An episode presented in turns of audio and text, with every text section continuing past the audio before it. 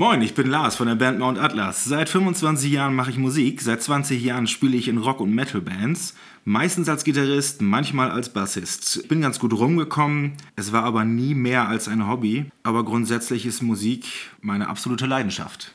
Und hier ist der Chris von der Plattenkiste.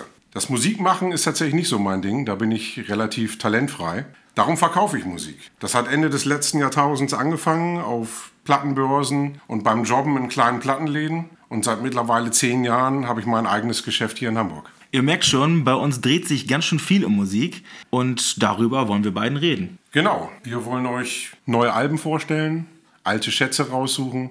Wir wollen über Konzerte reden, in welcher Form sie dann auch immer stattfinden mögen. Und einfach über Themen rund um Musik, die uns beide bewegen. Also, es wird hier jede Menge rumgenördet und in diesem Sinne willkommen bei Cause of Death.